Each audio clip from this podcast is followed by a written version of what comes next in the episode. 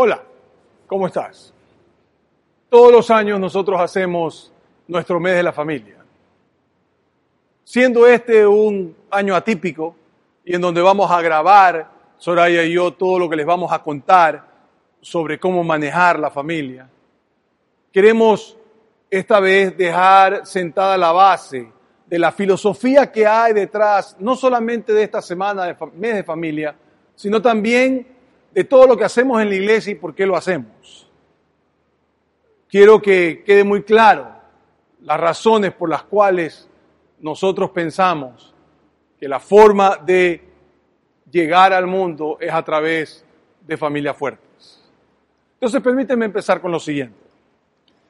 Dependiendo de tu pasado eclesiástico, cuando tú escuchas la frase sana doctrina, piensas una cosa diferente dependiendo de qué sea. Lo más probable es que pienses que sana doctrina es defender todo lo que dice la Biblia, no importa qué, porque todo tiene igual valor. Si tú has estado con nosotros suficiente tiempo, sabrás que nosotros hablamos mucho de que la doctrina que hay que seguir es la doctrina de Jesús y sus apóstoles. Y que esa es la sana manera de seguir la Biblia. Que lo que dijeron ellos es lo más importante. Y lo que dijeron ellos es donde empieza realmente nuestra fe.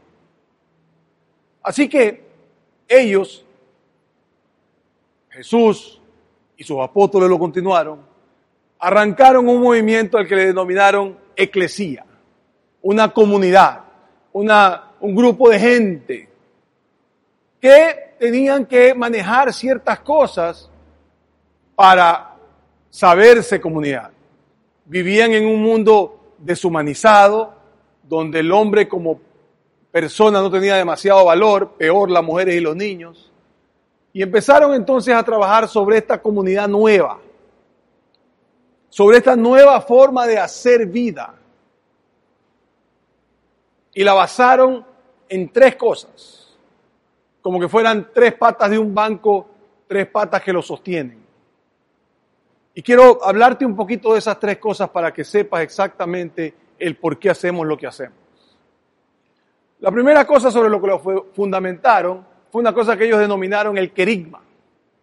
¿Qué es el querigma? El querigma es la proclamación del Evangelio, es el decir quién es Jesús. Y sale de cuatro discursos que están en el libro de Hechos, que los podemos ver aquí. Los dos discursos de Pedro, que están en Hechos 2 y Hechos 10, el discurso de Esteban, que está en Hechos 7, y el discurso de Pablo, que está en Hechos 20, del 1 al 21. Estos cuatro discursos muestran claramente qué es lo que se debe hacer para hablarle a una persona de Jesús. De manera que el querigma, más o menos, tiene las siguientes características principales y lo que debe decir toda proclamación del Evangelio es lo siguiente. Número uno, Jesús fue anunciado. Es decir, Jesús, a través de las profecías mesiánicas en el Antiguo Testamento, fue anunciado que vendría que vendría un Mesías a, limpiar nuestros pecados y a permitirnos regresar a Dios. Segundo, Jesús nació. ¿Sabe la historia? Que nació en Belén. Número tres, Jesús vivió entre nosotros e hizo milagros. Jesús estuvo aquí y los cuatro evangelios narran su historia e hizo varias cosas para demostrar que era realmente el Hijo de Dios, el Mesías prometido. Cuatro, Jesucristo murió. Murió crucificado por Poncio Pilato. Quinto, Jesús resucitó al tercer día, que es lo que cambió todo, es lo que hace que nosotros seamos cristianos. Se levantó de los muertos. Y finalmente vendrá por segunda vez. Esto que yo te estoy denominando, que se ha denominado a través de los siglos como el querigma, es la proclamación del Evangelio. Ahora, la iglesia evangélica, más o menos, ha sido extraordinaria manejando esta proclamación. Porque con nuestras diferencias hemos sido claros que la única manera de llegar a Dios es a través de Jesucristo, el Jesucristo que fue anunciado, nació, vivió entre nosotros, murió, resucitó al tercer día y vendrá por segunda vez. De manera que en eso hemos todos manejado un discurso muy parecido. Esa primera pata del banco es una pata en donde yo le hablo a la gente no cristiana de qué significa proclamar a Jesucristo. ¿Qué significa vivir para Cristo y aceptarlo como tu Señor y tu Salvador? La segunda pata que Jesús y sus discípulos nos dejaron fue lo que denominamos la didaqué. La didaqué no es otra cosa que la doctrina de los apóstoles. La didaqué es decirle a un seguidor de Jesús, mira, así es como te debes comportar dentro de tu cultura. Hay cosas que cambian de una cultura a otra, pero los principios siguen igual. Y estas son las cosas que tienes que manejar y la forma como tienes que manejarlo. Principalmente, esta idea que tenía los siguientes características. Número uno, tenías que tener un cambio de conducta, que ellos lo llaman como el nuevo nacimiento, el nuevo hombre, la nueva manera de pensar, una nueva forma de ver la vida, y de manejarte a través de una cosa que denominaron el fruto del Espíritu Santo, que te permite tener amor, paz, paciencia, benignidad, bondad y etcétera, etcétera. Un cambio interno es lo primero que un seguidor de Jesús tiene que tener.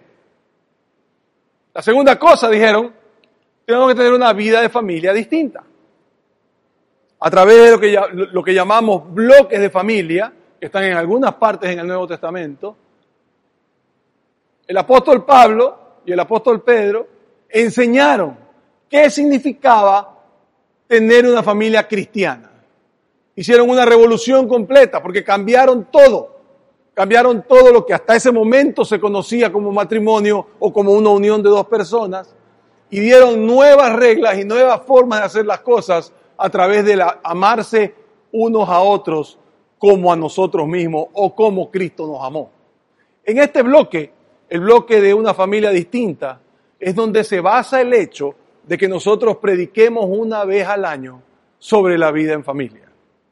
Si tú vienes a esta iglesia, o si nos conoces, sabes que cada vez que predicamos, que todos nuestros materiales tienen que ver con la forma de vida, cómo se debe conducir en un cristiano en la cultura latinoamericana o del Ecuador en el siglo XXI. Y eso es lo que hay que predicar según nosotros.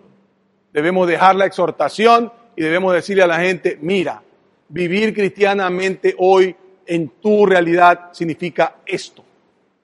Y por eso nos pasamos un mes al año hablando de esto y los otros meses también predicamos la idea que, sino que son otros temas completamente diferentes.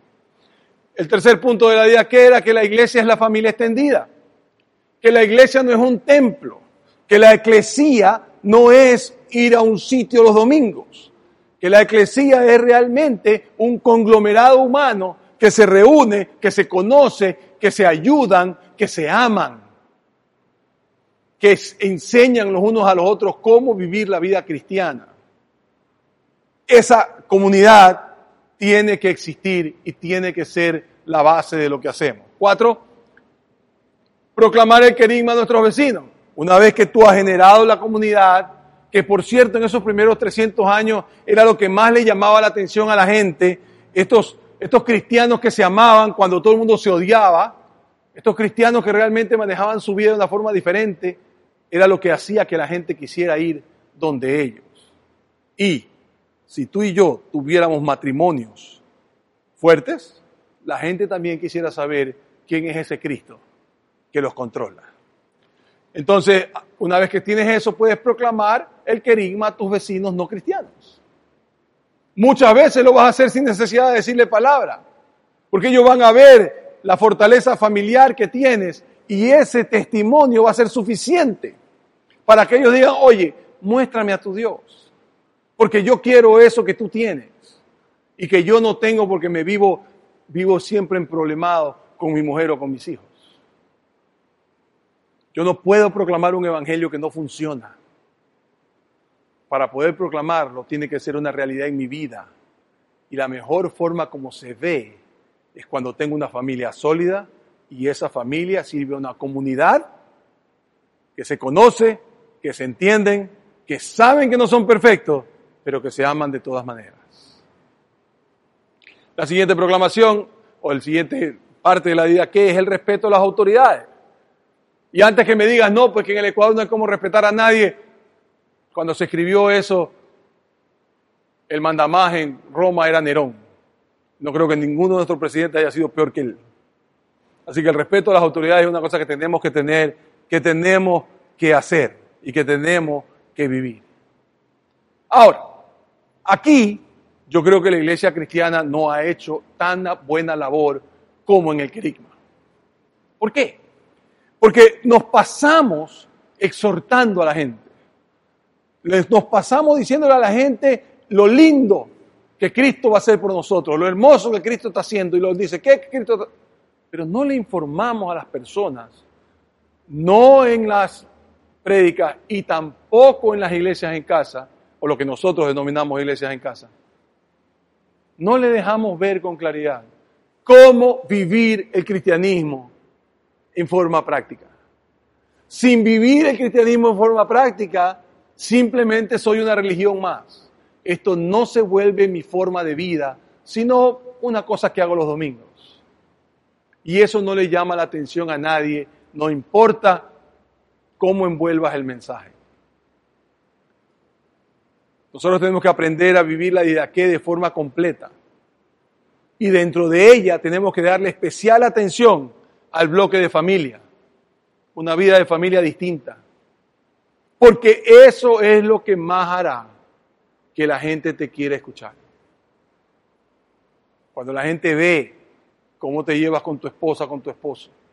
Cuando la gente ve cómo están tus hijos, cuando la gente ve el amor que le das a otras personas que van a tu casa, cuando la gente ve la hospitalidad con la que nos manejamos, esas cosas llaman la atención y les hace preguntar, ¿quién es mi Dios?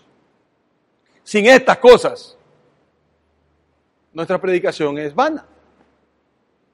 Porque si no hay un cambio en nuestra vida, ¿por qué las otras personas querrán aceptar al Dios que tú y yo tenemos?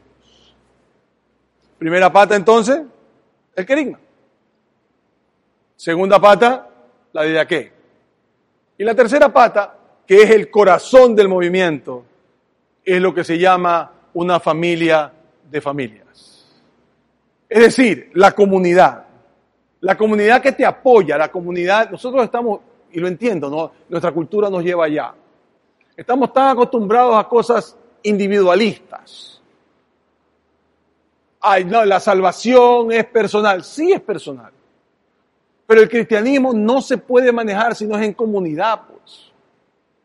Y nos hemos perdido ese hecho y no estamos tratando de realmente hacer de nuestras iglesias comunidades que no tengan jerarquías, donde no haya nadie más importante que otro, donde simplemente el que maneja ciertos conceptos los enseña sin pensar que por eso es más que aquel a quien le está enseñando. Por eso la Biblia es muy clara, no hay distinciones y dice, ya no hay judío ni griego, esclavo ni libre, hombre ni mujer, sino que todos ustedes son uno solo en Cristo. Cuando Pablo enseñó cómo era la comunidad cristiana llamada eclesía, la comparó con un cuerpo en donde todos se ayudan uno al otro en donde todos tienen una función y donde no hay una persona jerárquicamente superior, necesariamente. Es necesario que nosotros comprendamos este concepto de familia de familia, porque es el centro de lo que hacemos. Tú puedes ser ayudado en tu matrimonio cuando estás en una buena comunidad. Tú puedes ser ayudado en la crianza de tus hijos cuando estás en una buena comunidad. No estás solo, no tienes que estar solo. La comunidad te puede sacar de un montón de problemas. Si no, pregúntale a los alcohólicos anónimos. La comunidad puede hacer de tu familia una familia más fuerte. Por eso es la filosofía que nosotros tenemos en esta iglesia, que dice así, dice, guiar generaciones que sigan apasionadas a Cristo, apasionadamente a Cristo, un hogar a la vez. Un hogar a la vez. cuando nosotros formamos ese tipo de cosas, cuando nosotros tenemos realmente eso en nuestra vida, es cuando podemos impactar a una sociedad que busca algo diferente y que como no lo ve, empieza a encontrar líderes que realmente son de barro. Si nosotros, como la eclesía de Cristo, pudiéramos mostrarle a un mundo sediento lo que es vivir en familia, y debido a eso lo que es vivir en comunidad, la gente realmente escuchara la proclamación del querigma. Entonces, ser una familia de familia significa ser una eclesía, significa ser una comunidad. Y ahí están los versículos que hablan al respecto. Significa que somos diferentes. Pero no es que somos diferentes porque vamos a un templo. No. Somos diferentes porque nos comportamos diferente porque entendemos que nuestra forma de vida es una forma de vida muy diferente a la que otras personas están queriendo llevar. No los criticamos, tienen libertad de vivir como quieran, pero mostramos algo distinto que le permite a la gente decir, yo quiero eso que él tiene, eso que ella tiene. Que a pesar de los problemas, logran encontrarlo, que tienen una comunidad que los ayuda. Por eso es que nosotros tenemos tantas cosas aquí en la iglesia. Por eso es que nosotros tenemos el encuentro alma. Por eso es que nosotros hacemos todas las cosas que hacemos para matrimonio. Por eso es que nosotros tenemos Celebra tu recuperación. ¿Por qué? Para hacer un apoyo comunitario a las familias de la iglesia, para que puedan ser el ejemplo que la gente siga y que la gente quiera. Entonces, ¿En qué se basa nuestra filosofía eclesiástica y cuál es la razón por la que una vez al año hacemos el mes de familia? Se basa en estas cosas. Se basa primero en que nosotros proclamamos el Evangelio a través del querigma. Pero no solo lo proclamamos diciendo las seis cosas que, que puse al principio. No solo eso, sino que también lo que hacemos es modelarlo. Y entonces podemos decir a la gente claramente lo que Cristo es y lo que Cristo ha hecho por nosotros. Segundo, vamos a vivir de forma práctica la sana doctrina. ¿Te imaginas? ¿Qué tan diferente puede ser? Que cuando tú le hablas a una persona de Jesús, tú le puedes decir exactamente qué es lo que vives y cómo vives eso que Jesús hace en tu corazón.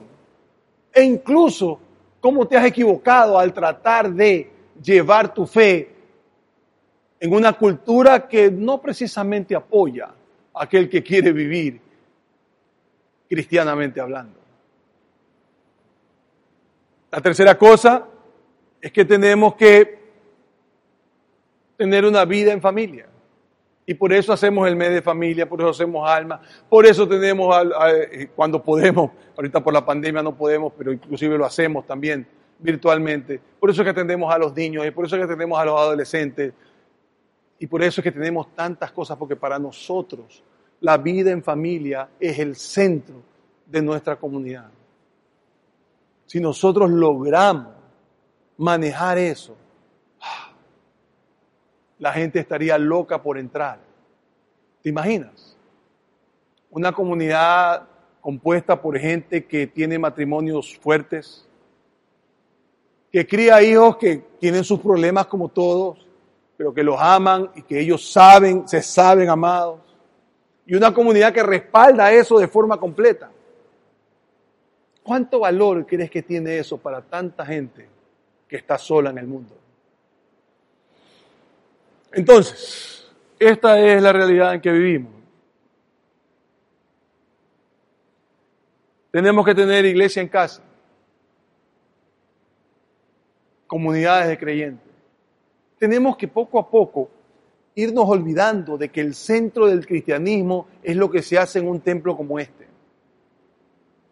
El centro del cristianismo es la iglesia en casa, donde los dueños de casa tienen reuniones con su comunidad, los ayudan a crecer, pueden ayudar a personas que lo necesitan, pueden dar hospitalidad a personas que lo necesitan, pueden hacer un montón de cosas. Todo dentro de una comunidad de creyentes que se saben uno.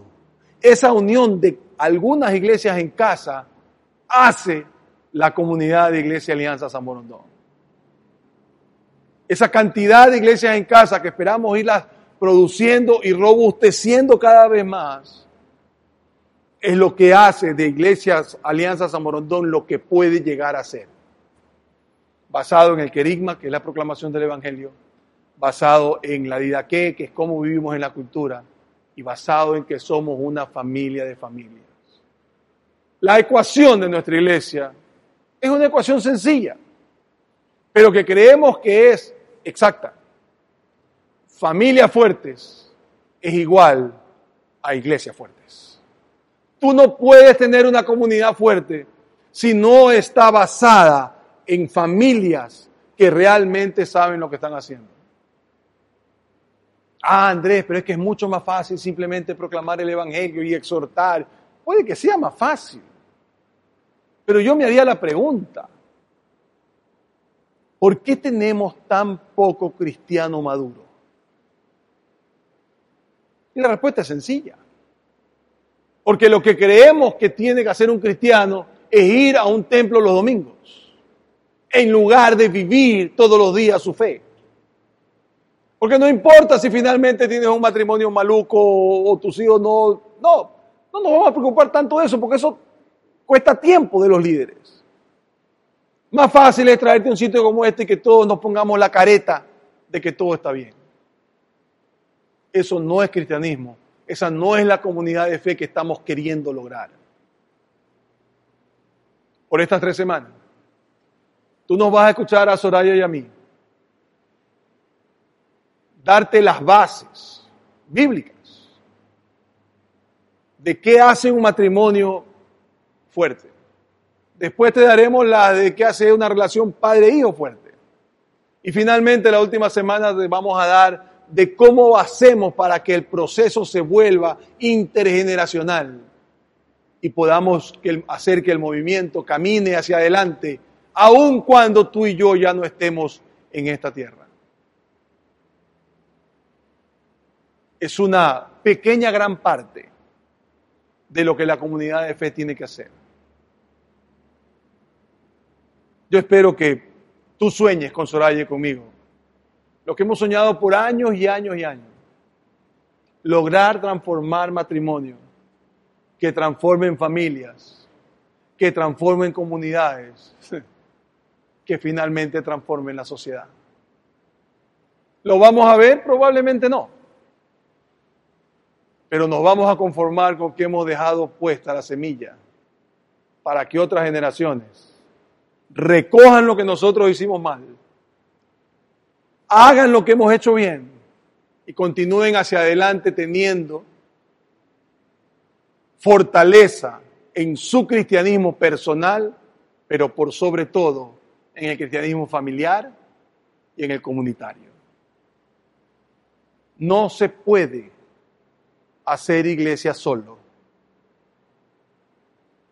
nuestra filosofía, lo que queremos, nuestro sueño, es que tú y yo formemos una comunidad donde proclamamos el Evangelio, donde manejamos la doctrina de los apóstoles y donde nos conformamos en una familia de familias. Te invito a ser parte de nosotros. ¿Nos vamos a equivocar en el camino? Probablemente. ¿Va a ser un camino difícil? Seguramente. Pero ¿sabes qué?